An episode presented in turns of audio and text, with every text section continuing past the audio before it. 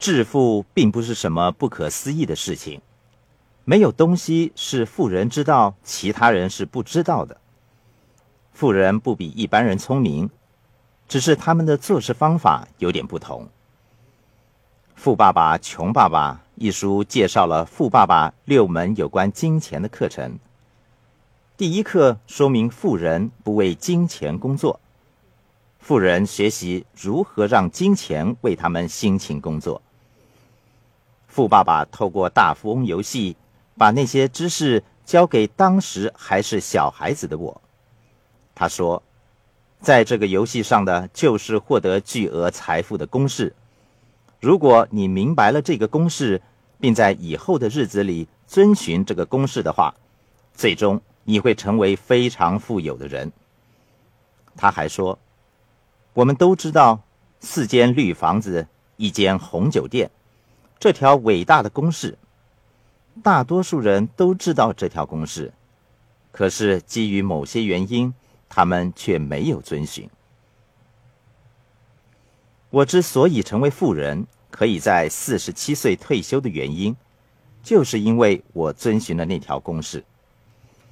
四间绿房子，一间红酒店，并不是什么火箭科学，一点也不难。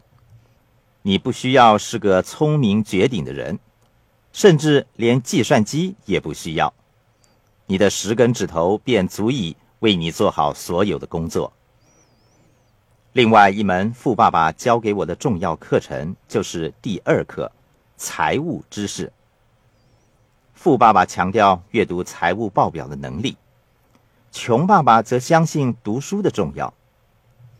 富爸爸说：“如果想变得富有，你要懂得阅读数字。”在《富爸爸穷爸爸》中提到的收入、支出、资产和负债的分别，就是财务知识的基本原理。问题是，学校教育并没有教给我们有关财务的知识。人们之所以在离开学校之后便陷入财务困境，就是因为他们不明白资产和负债的区别。穷爸爸总是说。我们家的房子是我们最重要的投资和资产。富爸爸则说：“你们家的房子并不是资产。如果你看得懂财务报表，你就知道你们家的房子实际上是负债。大多数人相信他们的房子是资产。当他们看到此书的时候，必然会感到不高兴。我并不想令大家不高兴。”我想说明的是，不要把负债看作为资产。富爸爸说：“不论你工作与否，资产就是能把钱放进你的口袋里面的东西；负债就是把钱从你的口袋里取走的东西。简单一点来说，如果你停止工作，资产养活你，负债则吞噬你。反之。”我那位受过高等教育的父亲却说：“他根本不知道自己在说什么。每个人都知道房子是资产。这样的争论经常会在我们父子之间发生。富爸爸和穷爸爸截然不同的观念，使他们有着完全不同的人生。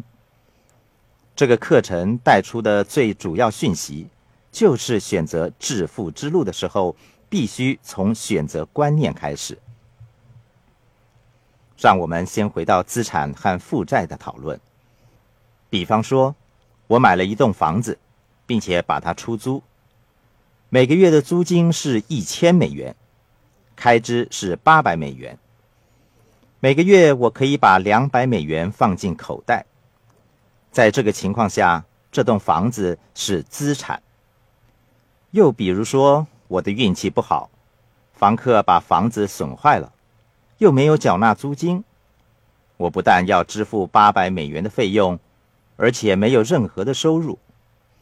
在这个情况下，同样是那一栋房子，却变成了负债。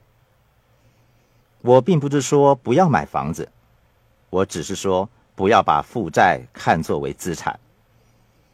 穷爸爸之所以穷，是因为他不明白资产与负债的区别。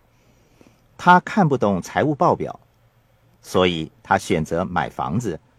即使他的收入增加，也会陷入税务困境。他问会计师：“我怎么样才可以减低税务的支出？”会计师说：“买一栋更大的房子。”于是他买了一栋他认为是资产的大房子。他需要缴交更多的税款和抵押贷款。之后。他工作的更加努力，他又向会计师问道：“我应该怎么做？”会计师说：“买一栋更大的房子。”穷爸爸买进的不是资产，他买进的是负债，所以他贫穷。房子可以作为投资，但不一定成为资产。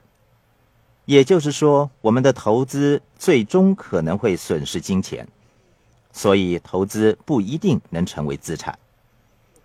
富爸爸在第二课里强调财务知识的重要，要掌握财务知识，应该从财务报表开始，同时要懂得有关的词汇。有人问我，致富的第一步是什么？我会说，你需要认识富人的词汇。我那个受过高等教育、当教师的穷爸爸。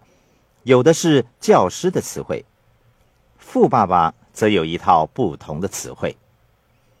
我们经常用“抵押贷款”这个术语，究竟“抵押贷款”是什么意思？